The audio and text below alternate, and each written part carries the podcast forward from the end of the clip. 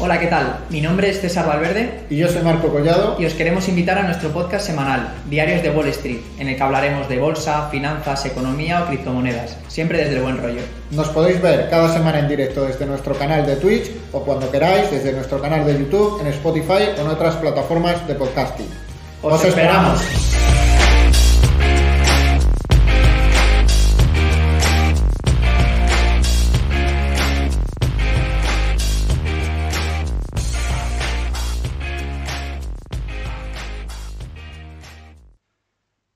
Buenas, ¿qué tal? ¿Cómo estáis? Eh, bienvenidos a un nuevo episodio de Diarios de Wall Street, en el que, como podéis ver, imagino que luego también podréis escuchar para los que nos escuchéis directamente en Spotify y no, no nos veis en Twitch, solo hay un rostro, el mío, César Valverde. Eh, tenemos a Marco, bueno, eh, iba a decir de baja, pero, pero Marco es incapaz de estar de baja. Eh, ayer le pusieron la vacuna pues contra la COVID y la verdad que, el pobre, pues bueno, le ha pegado bastante fuerte. Está por ahí haciendo cosillas, pero me ha dicho que hoy imposible tenerle al, al otro lado. Así que mira, ahí está, se está, está por aquí, se escucha perfecto. Así que bueno, mandarle un fuerte abrazo. Marco, descansa por un día que, no estés por aquí y que, tomes tiempo para ti, no pasa absolutamente nada. Creo que lo tengo controlado. Así que, así que nada, sin más dilación, pues vamos a comenzar con, un podcast que, bueno, como siempre, pues en una semana hay muchas noticias, viene muy cargadito y, bueno, eh, pues directamente, ¿no? Eh, primero, una noticia muy curiosa y es que el metaverso parece que también ha llegado a las granjas. Ahora comentaremos el porqué de esto. Eh, café, una commodity que incluso teniendo en cuenta los precios tan brutales del gas, del, petróleo, del aluminio y demás, pues es la commodity que más sube. Eh, esto también podría entrar en la categoría de, curiosidades, ¿no? Luego lo, comentaremos con bastante más detalle. Ha arrancado también la temporada de, resultados, eh, sobre todo con la gran banca americana, JP Morgan, Citigroup, Wells Fargo, BlackRock, que bueno, no han dejado, en fin, muy contentos ¿no? a la audiencia. Se esperaba todavía más. No han sido resultados eh, extremadamente malos, pero se esperaba todavía un poquito más, ¿no? Igual, luego lo comentaremos con más detalle. Luego, noticias relevantes. La noticia que para mí eh, puede ser la noticia del año y estamos a 19 de, enero y es eh, la adquisición por parte de Microsoft de Activision, en lo que es un movimiento absolutamente brutal que puede dejar fuera de juego pues, a otras empresas como por ejemplo Sony, que también lo, hablaremos más adelante. Más noticias, Blog está haciendo cosas interesantes. ¿Qué más? Informe anual de e-commerce 2021. Vamos a ver el sorpresón de cuál es la, el portal o, la, aplicación de compras en, en, línea más descargado. Ojo que no es Amazon, que me imagino que es la que más de uno tendréis en la cabeza. Eh, mundo cripto, pues vamos a hablar cómo Cardano también entra en el metaverso a través de una nueva aplicación que se llama pavia.io. Solana, desde Bank of America, dicen que puede ser la visa de las criptomonedas, luego lo, comentaremos también. Jack Dorsey pues sigue haciendo cosillas, también vamos a entrar en detalle con esto. Han salido el primer borrador de la regulación publicitaria en el mundo de criptos y eh, vamos también a acabar con, una noticia el minero con más suerte del mundo. Eh, creo que hace bastante justicia a este título y que luego lo, comentaremos. Así que bueno, vamos a entrar de lleno ya con el programa. Y es que la realidad en muchos casos supera la ficción. Eh, nos despertábamos, ¿no? Creo que, creo que era ayer o antes de ayer con una noticia en la que un ganadero en Turquía pues está empleando gafas de realidad virtual en sus vacas. ¿eh? Eh, cuál es el objetivo de esto? Pues que produzcan más leche, así de sencillo. Según explicaba este ganadero, el invierno en Turquía pues es bastante duro, por lo que las vacas no salen al exterior a, pastar. Entonces, ¿qué es lo que se hace? Pues con la realidad virtual se hace creer a esas vacas que están pastando en el exterior, unos maravillosos prados verdes, en vez de pues en el establo, en el interior, no sé exactamente dónde, dónde estarán estas pobres vacas, y a priori los resultados son bastante positivos. Eh, han pasado de unos 25 a 27 litros diarios, lo cual es un 8% más, pero claro, aquí también en fin, eh, hay que entrar a valorar otras variables, ¿no? Como por ejemplo el coste inicial de esos dispositivos, la licencia de ese software, posibles reparaciones.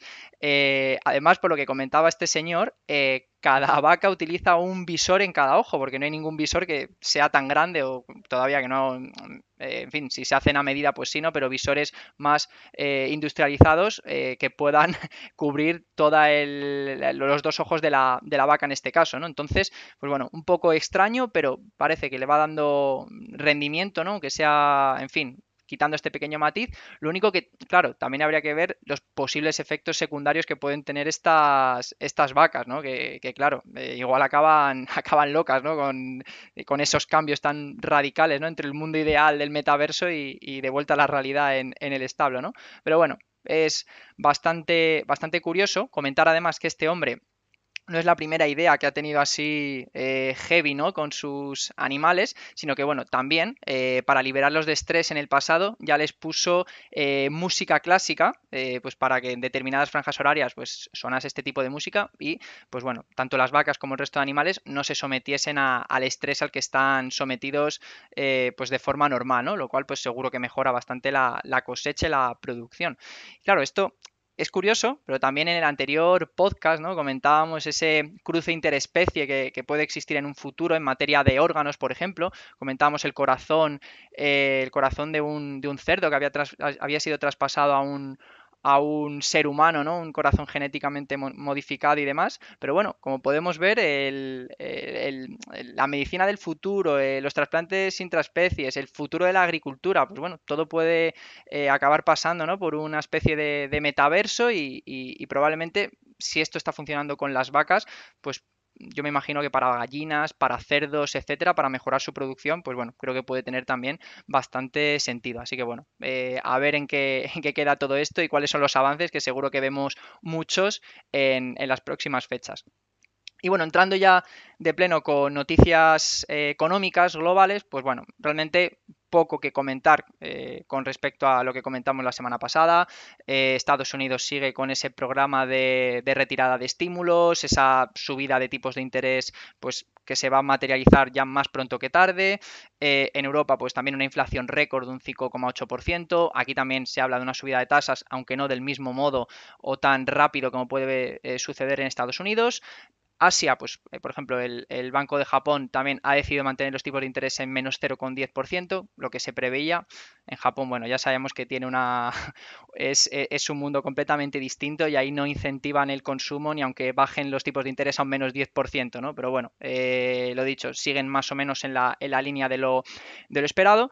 Y eh, hablando de materias primas, ¿no? Siempre hablamos del petróleo. Ahora que, no está Marco, me parece hasta un sacrilegio que yo comente temas de petróleo, así que vamos a, vamos a apartar esa parte. Hay otras muchísimas más materias primas y quería comentar dos que, bueno, que son bastante interesantes, ¿no? Primero, vamos a hablar del uranio, que ya comentamos en el anterior podcast, ¿no? Eh, que podía ser una buena eh, materia prima en la que invertir. Comentamos algunas empresas, algunos ETFs, como por ejemplo de empresas, pues Cameco Corp, que es la empresa más grande, una empresa canadiense que se dedica pues a producir uranio. Y es que hay un, eh, salió también el otro día un borrador, eh, es un borrador por parte del gobierno francés en el que se está preparando para construir nuevas centrales nucleares entre 2035 y 2037. O sea, como podemos ver, para esta transición ecológica, la energía nuclear, pues bueno, eh, hay ese debate, ¿no? ¿Es verde, no es verde? Los residuos no son muy verdes que se diga, pero a la vez es una energía muy limpia. Ese es otro, otro melón que, hoy no vamos a abrir.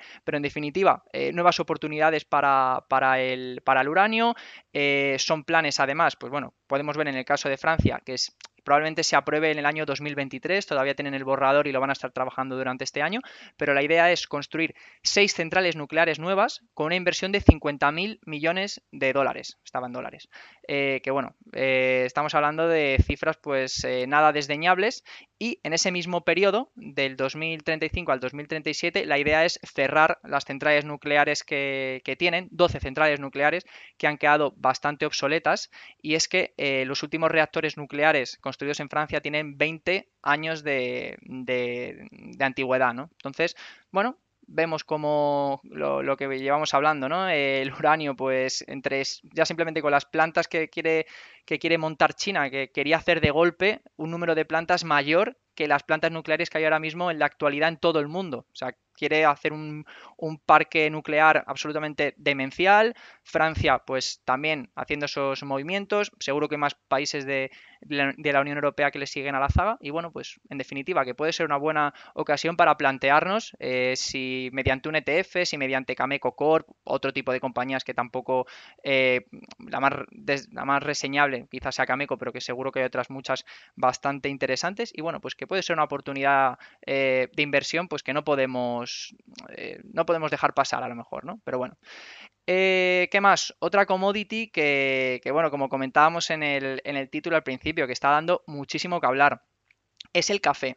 Y es que eh, si analizamos el Standard Poor's, Standard Goldman Sachs Commodity Index, un índice que, marca los futuros de, las principales eh, commodities, eh, pues bueno, la sorpresa es que por encima de cualquier commodity relacionada con la energía, como puede ser el gas, el petróleo, metales industriales como son el níquel, el aluminio, el zinc, el estaño, pues sobresale el café que se ha notado desde que ha comenzado el, año, desde el primer día de cotización de este 2022, ha subido un 80%, que se dice bastante pronto. ¿Por qué? ¿A qué se debe esto? Pues es muy sencillo. Se está juntando eh, a una época de sequía junto con heladas en Brasil, que es el principal productor de café del, mundo. Y a esto, claro, le sumamos los cuellos de botella en las cadenas de suministro, pues tenemos un cóctel absolutamente maravilloso para que los precios pues se, disparen. Y es que, eh, por, tengo aquí algún dato que, lo voy a comentar. En 2019, eh, los futuros de café arábica eh, se ha multiplicado por 3, de unos 100 dólares la bolsa de 100 kilos y ahora mismo pues esos 100 kilos cuestan alrededor de 300 eh, dólares en la actualidad. Así que bueno, eh, todo está subiendo, todo está en una espiral alcista pues francamente brutal y bueno, para los que somos consumidores de café habituales, que me imagino que la inmensa mayoría de, de la gente que escucha este podcast, pues bueno, igual lo acabamos notando, bueno, igual no, probablemente lo acabemos notando más pronto que tarde en los bolsillos, si es que no lo hemos notado ya, que la verdad que tampoco yo estoy muy pendiente del precio cuando compro ese café, pero, pero bueno, está claro que acabará repercutiendo en consumidor final y más el café que, en fin, que es un producto que es sencillo, ¿no? A la hora de, poder hacer ese, esa transición, ¿no? Al, al cliente. Y nos saluda por aquí Pacheco, Edu Pacheco. Buenos días, uno de nuestros más fieles oyentes. Desde aquí mandarle un fuerte abrazo. Y, bueno, vamos a hablar ahora ya de, bolsa, ¿no? 100%. Dejamos atrás eh, los, eh, bueno, noticias económicas, aunque bueno, guardan muchísimo que ver con la bolsa. Y realmente es que para explicar lo que está pasando en, la bolsa, sobre todo en estas primeras semanas de, de año, ¿no? Que la verdad que estamos viendo unas caídas pues bastante importantes, ¿no? Y, claro, todo tiene un porqué. Eh, por ejemplo, el Dow Jones, el Standard Poor's, 500, eh, Nasdaq, pues bueno, están cayendo todos los índices y es que ha habido una batería de medidas y una batería de, incidentes, por llamarlo de algún modo, que evidentemente están arrastrando esos precios pues de forma bastante, en fin, dolorosa, ¿no? Para todos los que estamos invertidos. ¿Qué ha pasado últimamente? Pues a finales de semana pasada comenzaba la presentación de resultados empresariales, la gran banca americana en el punto de mira y los resultados, que luego los comentaremos, no han llegado a convencer. Igual que en el, que en el tercer trimestre fueron resultados absolutamente excepcionales para este cuarto trimestre, pues mm, en fin, eh, no han sido tan positivos como se podían prever, sin ser del todo malos, de todos modos. Sumado a esto, eh, hay nuevos datos eh, de descenso de ventas de minoristas en diciembre, deterioro del sentimiento de los consumidores, el bono a 10 años marcando máximos desde abril del año pasado y el resto de bonos pues que también le están siguiendo a la, cabeza. Y, no eso, no, solo eso, sino que también algunos responsables de la, de la política monetaria de la Fed eh, están ya intentando o están comentando, se rumorea que es interesante o que debería la Fed revertir parte de las compras de los activos de los últimos dos años, o sea, el dinero que ya han comprado, pues eh, revertirlo de algún modo. Y no solo ya están hablando de tres subidas de tipos, que era lo que hablábamos a, finales de, año, ¿no? Sino que están comentando, en el caso de Jamie Dimon, el, el CEO de JP Morgan, comentaba que podemos ver este año siete u ocho subidas de tipos, lo cual, pues claro, son noticias que, pues, que dan un poco de miedo, que hacen que los inversores pues eh, saque ese dinero de renta variable y, por ejemplo, hablábamos de los bonos, pues lo metan en, en, renta fija. Las acciones tecnológicas pues están sufriendo muchísimos con este tipo de noticias, ya que, pues bueno, son empresas que todos sabemos que están más endeudadas, que necesitan ese dinero para poder crecer y para poder, en fin, que esos, esos proyectos que tienen, pues eh, que se acaben materializando y acaben dando rendimientos. Y pues, pues bueno, eh, el Nasdaq pues está, no ha sido un buen inicio de año, el resto de índices pues también están un poco a la, a la zaga y, y bueno, veremos ya si el mercado ha terminado de descontar todo este tipo de, de, medidas coyunturales tan, pues en fin, tan bueno tan de repente también porque hace cosa de dos meses la FED te decía que la, que la, que la inflación era transitoria ¿no? entonces bueno a ver qué, qué es lo que pasa eh, aguantar un poco el, el, temporal y seguro que acaban viniendo mejores tiempos ¿no? pero es cierto que ante una inflación tan descontrolada pues eh, hay que hacer algo y al fin y al cabo pues se están tomando medidas porque en fin tampoco se puede ir por la vida con una inflación de un 7-8% porque porque bueno eh, se puede descontrolar de un modo muy muy sencillo teniendo en cuenta también que se tendrán que suavizar cuando esas cadenas de suministro vuelvan otra vez un poco más a la normalidad. Tema Omicron, a ver si, en fin, parece que, empieza a remitir y, bueno, no deja a la gente pues eh, en casa sin poder, pues bueno, trabajar, que esto también pues hace que haya un aumento de, de sueldo, de, precios y, bueno, el resto de medidas que ya las hemos comentado una y mil veces en, en estos podcasts. Así que vamos a entrar con, con qué empresas han presentado resultados. Comentábamos eh, la gran banca, pues por ejemplo, JP Morgan, el banco, el primer banco de Estados Unidos por activos, presentó unos beneficios menores de los esperados, pero mejores ingresos. No obstante, las acciones cayeron un 6% tras bajar su guidance, eh, sobre todo en el tema de beneficios para los próximos dos años. ¿Qué destacamos de los resultados de JP Morgan? Pues el departamento de banca de inversión ha logrado unos resultados eh, pues eh, bastante buenos, un 28% más en comparación con el anterior trimestre, principalmente debido al aumento de comisiones por asesoramiento eh, que aumentaron un 37%. Así que bueno, no son noticias del todo malas para JP Morgan, pero suele pasar, ¿no? Cuando se baja ese guidance a futuro, pues el precio de la acción se, se resiente. ¿Qué más empresas? BlackRock, ¿no? La gestora más grande de, de fondos del mundo, batió estimaciones tanto de beneficios como de ingresos y sus activos bajo gestión han llegado a ascender a 10,01 trillón, trillón americano, eh, por poner en perspectiva, Apple llegó a valer 3 trillón, ¿no? Eh, creo que ahora ha bajado un poquito, ya no están esos 3 trillón, pero en fin, están gestionando fondos por el valor de tres veces el market cap de Apple, para que nos hagamos un poco la, idea de, en fin, esta gestora cuánta pasta mueve, ¿no? Y, bueno, estos 10,01 trillions es un 15% más que el año pasado, o sea que la gente pues sigue mostrando bastante confianza en, esta, en, este mastodonte y, bueno, parece que, que, las noticias no son del todo malos. Citigroup, mejores ingresos de los esperados, pero cortos en el beneficio por acción.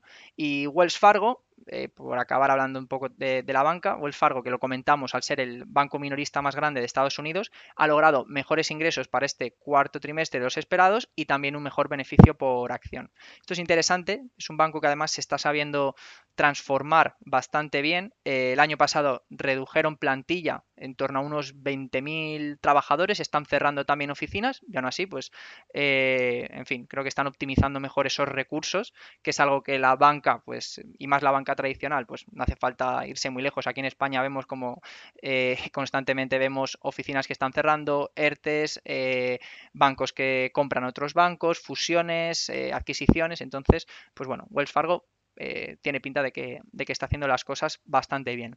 Y bueno, por comentar otra, otra empresa,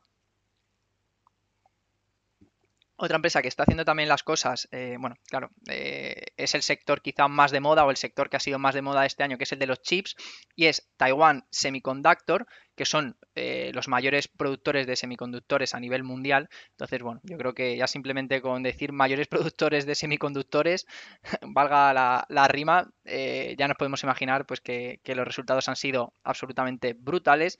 Crecimiento eh, en ingresos del 22,5% anual, interanual, beneficios han crecido un 18,3%. Y bueno, en esa misma jornada donde se presentaban los resultados, subió un 7%, marcando máximos históricos. Así que bueno, ese sí que es un bonito cierre de resultados por parte de, la firma con, sede en Taiwán y que bueno, que seguro que, bueno, que están operando al 100% de su capacidad. Si no, si no ganan más es porque las eh, plantas ya no pueden ya no pueden rendir más. Ha habido también hace poco, creo, un incendio, se vio un poco perjudicada la producción con el tema del incendio en una de sus plantas más grandes, pero bueno, eh, en fin, que todo lo que sale de la planta lo compran, pueden fijar precios, pueden hacer lo que quieran porque son los. es prácticamente un monopolio el que tiene montado Taiwan Semiconductors. Así que bueno.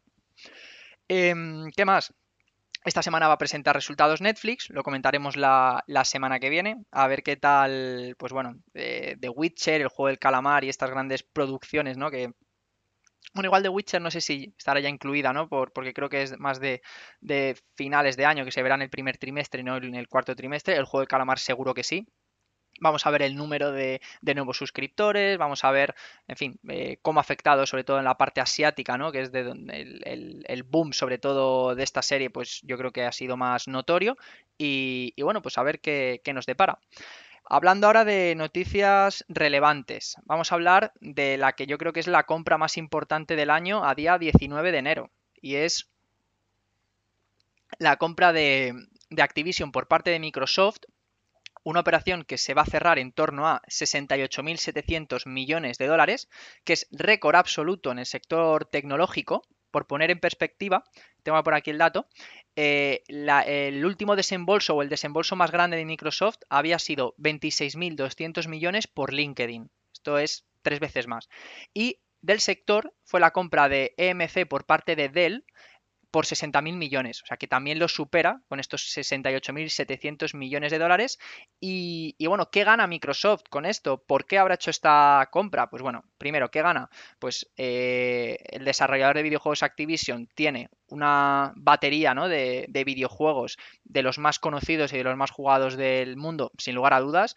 Algunos de los títulos, por, por mencionar algunos, son Overwatch, Diablo, Call of Duty, World of Warcraft, StarCraft o incluso Candy Crush. Entonces, eh, pues bueno, mm, yo creo que el salto cualitativo que puede dar Xbox, que puede dar también eh, Steam, ¿no? vendiendo también los juegos a través de su plataforma eh, de ordenador, pues bueno, es algo que, que, que bueno, que tiene muy buena pinta, ¿no? Claro, ¿qué, más cosas o, por qué esto también nos parece tan... Lo, hablábamos el otro día con, un grupo de, Liga de Bolsa, ¿no? Que es que esta operación encima lo han hecho todo con caja, nada de, nada de, deuda, nada de acciones, no, no, caja. Y es que eh, la, caja sigue siendo netamente positiva, o sea, eh, casi sin despeinarse, ¿no? Podríamos, podríamos decir. Eh, y otra cosa que también es realmente curiosa es que en el momento de la noticia las acciones de Activision estaban a 65 dólares y según el acuerdo, que eran lo que hemos comentado antes, eh, 70.000 millones, ¿no? En torno a 70.000 millones de dólares, eh, Microsoft estaría comprando esas acciones a un precio de un 45% premium, pagando casi 95 dólares por acción.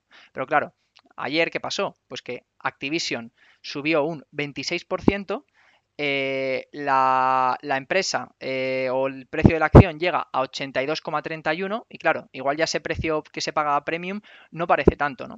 Aunque por otro lado, y, leyendo también eh, pues que se comentaba en internet, comentaban que claro, que esto también es un poco peligroso porque el regulador americano para estas cosas, bueno, el regulador americano, cualquier tipo de regulador para estas cosas, pues está bastante ojo a visor y es que, claro, lo que está haciendo ahora eh, Microsoft, pues bueno, igual no se ve del todo con, buenos ojos. Había gente que decía, ¿no? Pues eh, esto si lo llega a intentar hacer Mark Zuckerberg, seguro que no le dejan porque a él le tienen en el punto de mira, porque si no, de, comentaba, de hecho comentaba alguien, decía, y sacaba una tesis de por qué, por ejemplo, Facebook tenía que comprar Unity. Y era una tesis que es que le, vamos, absolutamente brillante. Yo creo que le iba como, como anilla al dedo para también para potenciar esa parte de metaverso y tal. Pero claro, eh, parece que algunos sí que les dejan hacer este tipo de, movimientos, los que no están tan eh, viciados ¿no? en la justicia americana, parece que, el CEO de, Microsoft, Nadia Sadelia, pues cae bien y a lo mejor, pues,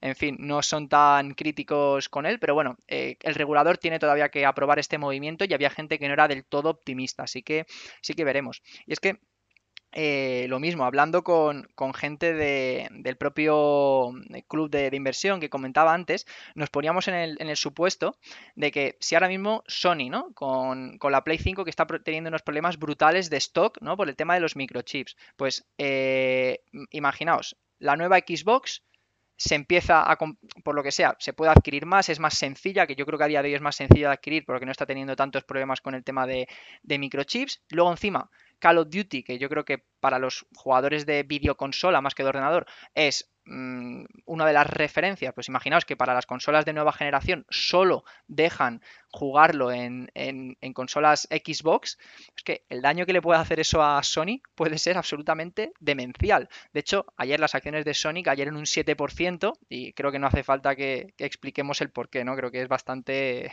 en fin, eh, transparente.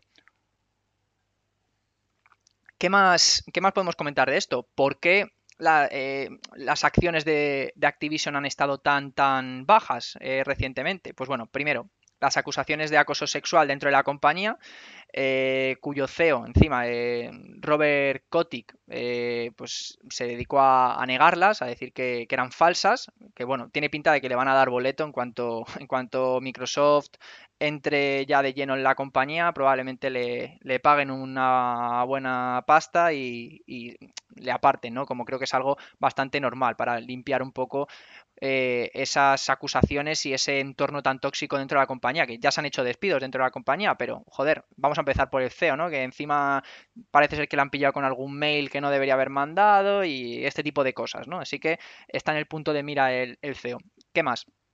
Eh, ¿Por qué también se han visto golpeadas? Pues retrasos en el Diablo 4, retrasos en el Overwatch 2, todavía pues no, no, los hemos podido disfrutar, y luego también que los últimos Call of Duty no han tenido tanto éxito como sus predecesores. Entonces, de ahí que últimamente haya bajado bastante, aún así se llevan una saga o un franquiciado que, que, en fin, que saca éxitos como si fuesen churros y, bueno, eh, un sector que ahora está bastante, bastante calentito, ¿no? Eh, en el anterior podcast comentábamos la compra de Finga por parte de Take Two por 12,7 billion, 12.700 millones.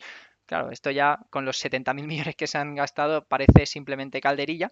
Y también en, en Twitter, en Reddit, investigando un poco más, eh, decía la gente, de, hecho, eh, una persona, bueno, con bastante influencia en el mundo de los videojuegos decía que no quería dar ninguna pista, pero que se esperaba otra gran adquisición esta semana en el mundo, en la industria de los videojuegos. Claro, la gente ya empezaba a preguntar, ¿Sony se fusiona con Nintendo? Lo que hemos hablado antes de, Facebook y, Unity, eh, ¿qué más comentaban? Es que había, había algunos bombazos, también Estoy ahora mismo pensando, me queda en blanco. Eh, ¿Qué más? Bueno, ahora mismo no, recuerdo, pero se comentaba de bastantes compañías que, que, bueno, que, en fin, que la gente también pues probaba, ¿no? Suerte o decía, pues yo creo que esto, yo creo que lo otro, pero bueno, a ver qué pasa, queda todavía bastante semana, estamos empezando el, miércoles y, bueno, eh, lo dicho, un sector extremadamente caliente, muchas empresas pues que, que a lo mejor, en fin, Mm, desde la vuelta al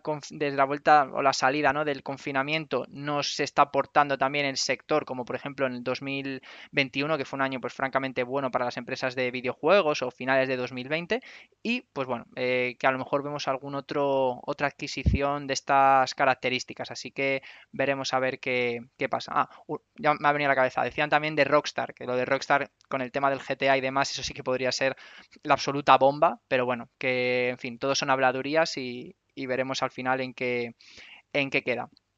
Eh, por último, ya para finiquitar este, este tema, comentaban que ya no solo Microsoft había hecho este movimiento para entrar dentro del, mundo de los videojuegos, que bueno, que Microsoft es dueña de Xbox y demás, tiene una parte, la parte de Microsoft Gaming pues también es, es muy potente, eh, el tema del, de la suscripción por internet, pues bueno, también son los ingresos recurrentes. Yo creo que fue la primera suscripción por internet, ¿no? Yo creo que fue antes que la de que la de que la de Sony con la Play y demás. Y comentaban que este movimiento, además de ir por ahí los tiros, que también tenía mucho que ver con el metaverso. Y es que eh, la comunidad que tiene Activision eh, y el contenido está muy enfocado también a esa parte de, de ese metaverso, ¿no? Entonces, pues bueno, movimiento que se puede ver con, esos dos, eh, o por esos dos motivos, ¿no? Metaverso más también nutrir la parte de videojuegos, evidentemente, y que bueno, que algún que otro player de la industria, pues probablemente ayer se echase las manos a temblar cuando vio que, que en fin, que, que esto parece que,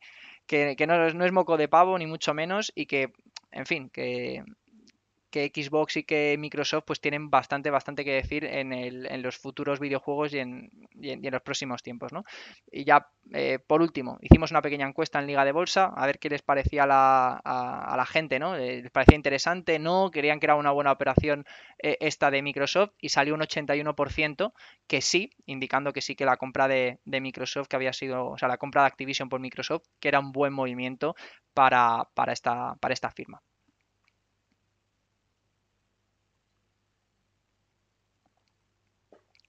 Bueno, vamos a comentar también un informe eh, bastante curioso, eh, un informe de e-commerce elaborado por una empresa tecnológica que se llama Aptopia, que ha analizado 125.000 eh, aplicaciones de distintos marketplaces para ver cuál había sido la aplicación de compras online más descargada durante 2021. Y ha traído varias sorpresas. La primera, la aplicación más descargada en el mundo ha sido Shopee, que es, eh, bueno, por dar datos, 203 millones en 2021, crecimiento interanual de un 70%, y este Shopee es, eh, bueno, decir que Sí Limited es matriz de, este Shopee. Eh, sí Limited, que es una de las empresas que más hemos hablado por aquí, una de las empresas que encima más nos gustan, tiene la parte de Garena centrada en videojuegos, Simon y soluciones fintech, y luego también la parte de Shopee, pues para ventas, eh, pues bueno, eh, de estas de ventas minoristas. Y eh, bueno, pues eso, una empresa que como podéis ver, pues es la más descargada del 2021. Esto quiere decir, pues todo lo que está creciendo, que en sus últimos resultados ya estuvo cerca de arrojar beneficios por primera vez en su historia, pero claro, con un plan como el que tienen ahora de, expansión tan brutal, sobre todo este año en Latinoamérica, por ejemplo en Chile, en Argentina han entrado muy muy fuerte, en España también ya, ya han entrado. Entonces, en fin, eh, son muchos gastos, están invirtiendo todo ese dinero y todavía lo que comentábamos antes, que no da beneficios, pero más pronto que tarde, esperemos que sea en el próximo trimestre, sin ir más lejos. Y, bueno, una empresa pues que, en fin, que nos encanta. Desde Liga de Bolsa, la verdad que nos escondemos poco con esta empresa. Eh, varios de los socios sé que, en fin, les hace especial tilín, empezando por mí. Así que, bueno, desde ahí, pues una noticia más positiva para, los accionistas de Sí Limited. Eh, ¿Qué más? Vamos a hablar de, otras compañías, ¿no? Que también, o que otras empresas, ¿no? Están ahí en el top de, de descargas de este informe. Pues en el segundo lugar tenemos a Shane, con 190 millones de descargas, que es una empresa china de moda textil a bajo coste, típico. En tercer lugar, una india, Misho se llama, con 153 millones de descargas y un 744% más de descargas que el año pasado. ¿Vale? Número, pues, en fin, bastante significativo. Amazon en cuarto lugar, 148 millones de descargas, un 12% más que el año pasado. Y luego el resto de empresas hasta completar el top 10, pues Flipkart, que es una empresa india, AliExpress, eh, Grupo Alibaba, Wish, que ha descendido casi un 50% de descargas con respecto al año 2020 Pinduoduo, menos 25%, Lazada y Alibaba, que Alibaba ha crecido un 48% más en, este año. Así que eh, hasta aquí las noticias de la, de la semana en el entorno pues, más macroeconómico, empresarial. Vamos a entrar ahora a hablar de las criptomonedas. Y bueno, la verdad que llevamos unas semanas que pues no están siendo del todo positivas, ¿no? Empezamos, o bueno, eh, sí, podemos decir que, empezó el año pues eh, con todo el tema de, las revueltas que ha, habido en, Kazajistán, que es el segundo país del mundo en el que más se mina por detrás de Estados Unidos ya lo hemos comentado mil veces, ¿no? Pero antes era China, pero desde el tema de la, prohibición que, ha habido, ¿no? De, eh, pues que por todo el tema de la prosperidad común, por todo el tema de que eh, se consumen muchos recursos que, en fin, que dañan el medio ambiente y demás, se prohibió la minería y ¿Cuál es el país que está abajo, o sea, perdón, a la, izquierda y arriba de China? Pues Kazajistán, ¿no? Y allí que se fueron.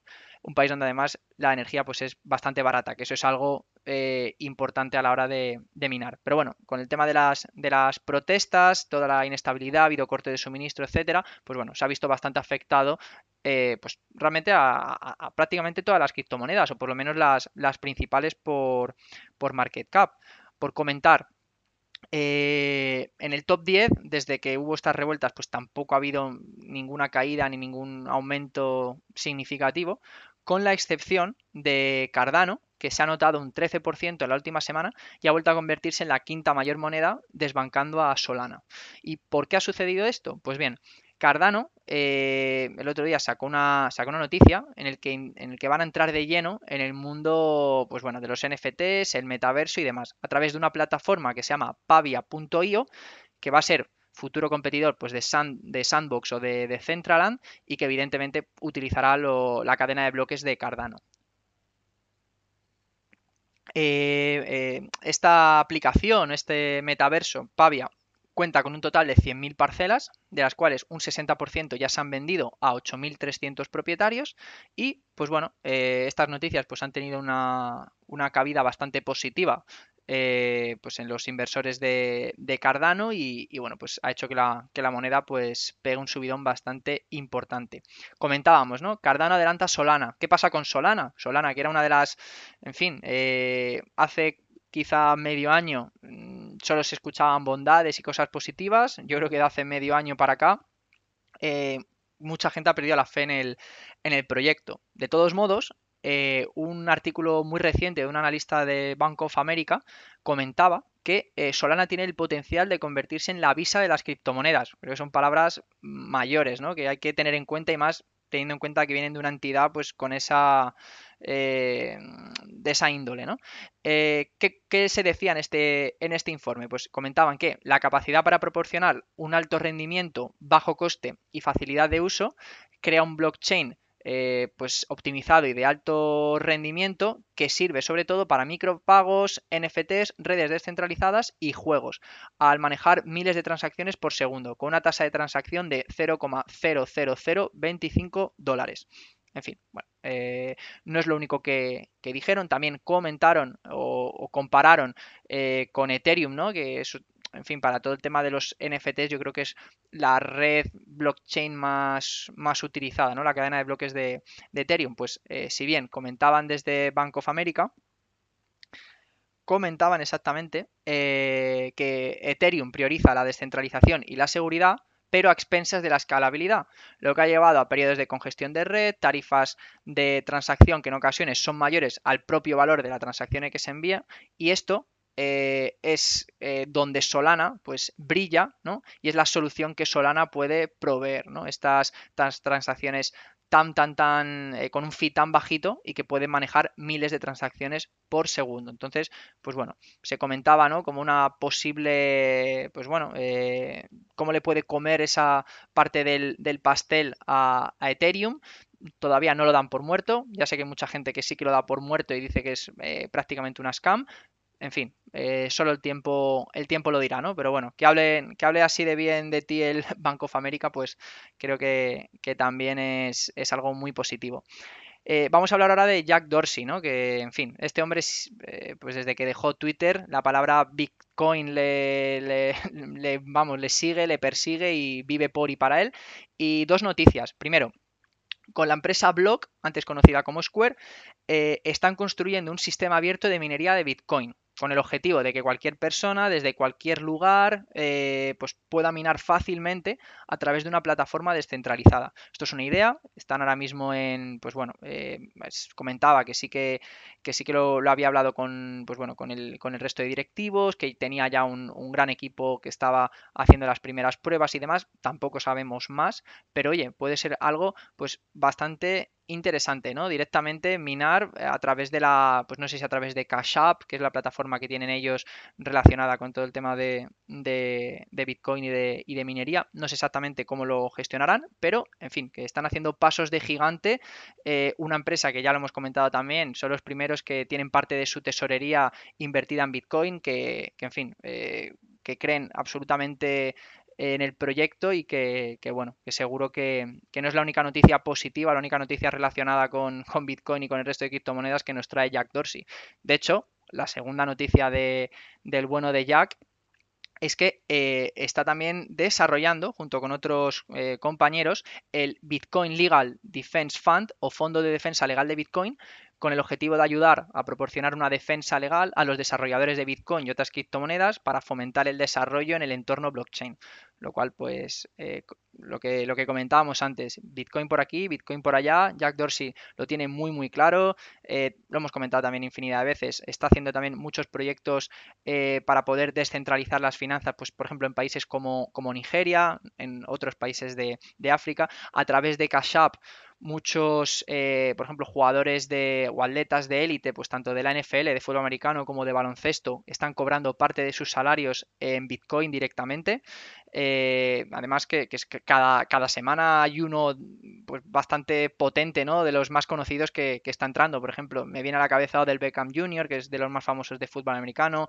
En baloncesto, no sé si Clay Thompson también o, Stephen Curry, uno de los dos de los Golden State Warriors, también estaba eh, meditando, ya había dado ese paso para cobrar parte de su salario a través de esta Cash App.